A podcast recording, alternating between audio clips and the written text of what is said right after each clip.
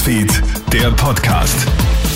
Schönen Abend, ich bin Matthias Klammer und du hörst den Krone-Hit Nachrichten Podcast für die wichtigsten Infos vom Tag.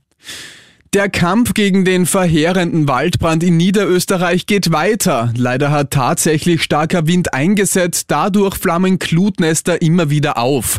Da momentan kein Regen in Sicht ist, wird der Löscheinsatz wohl noch mehrere Tage dauern. Man ist im Dauereinsatz, sagt Niederösterreichs Feuerwehrsprecher Franz Ressberger. Die Hubschrauber fliegen wieder im Minutentakt, acht an der Zahl, Polizei und Bundesheer. Man versucht alles aus der Luft und auch vom Boden, um diesen Brand, der großteils jetzt schon im Unterholz äh, stattfindet, dem irgendwie Herr zu werden. Aber das ist natürlich auf einer Fläche von 115 Hektar eine Riesenherausforderung.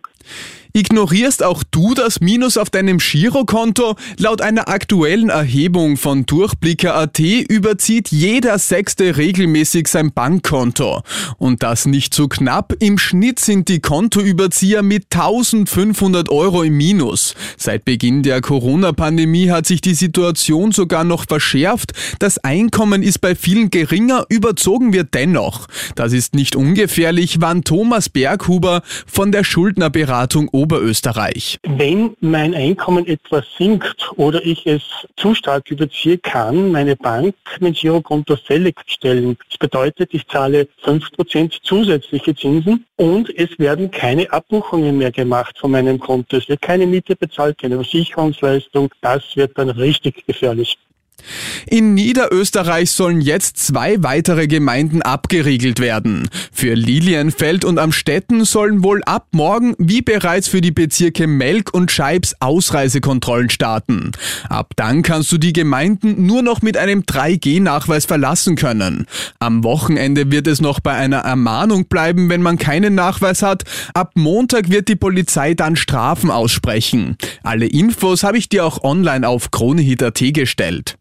Und verpasst Facebook-Chef Mark Zuckerberg seinem Social Network wirklich einen anderen Namen? Hochspannung herrscht vor der heutigen Facebook-Firmenkonferenz. Seit Wochen gibt es ja Gerüchte, wonach Zuckerberg eine neue Übermarke schaffen will, die Facebook, Instagram und WhatsApp quasi vereint.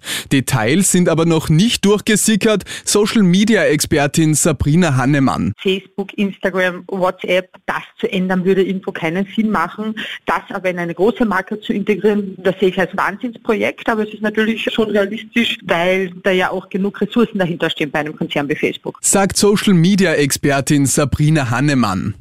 Und das war's schon wieder mit den wichtigsten Infos bis jetzt. Den nächsten Podcast gibt's dann wieder morgen früh. Und natürlich freuen wir uns, wenn du uns ein Abo dalässt. Schönen Abend wünsche ich dir noch.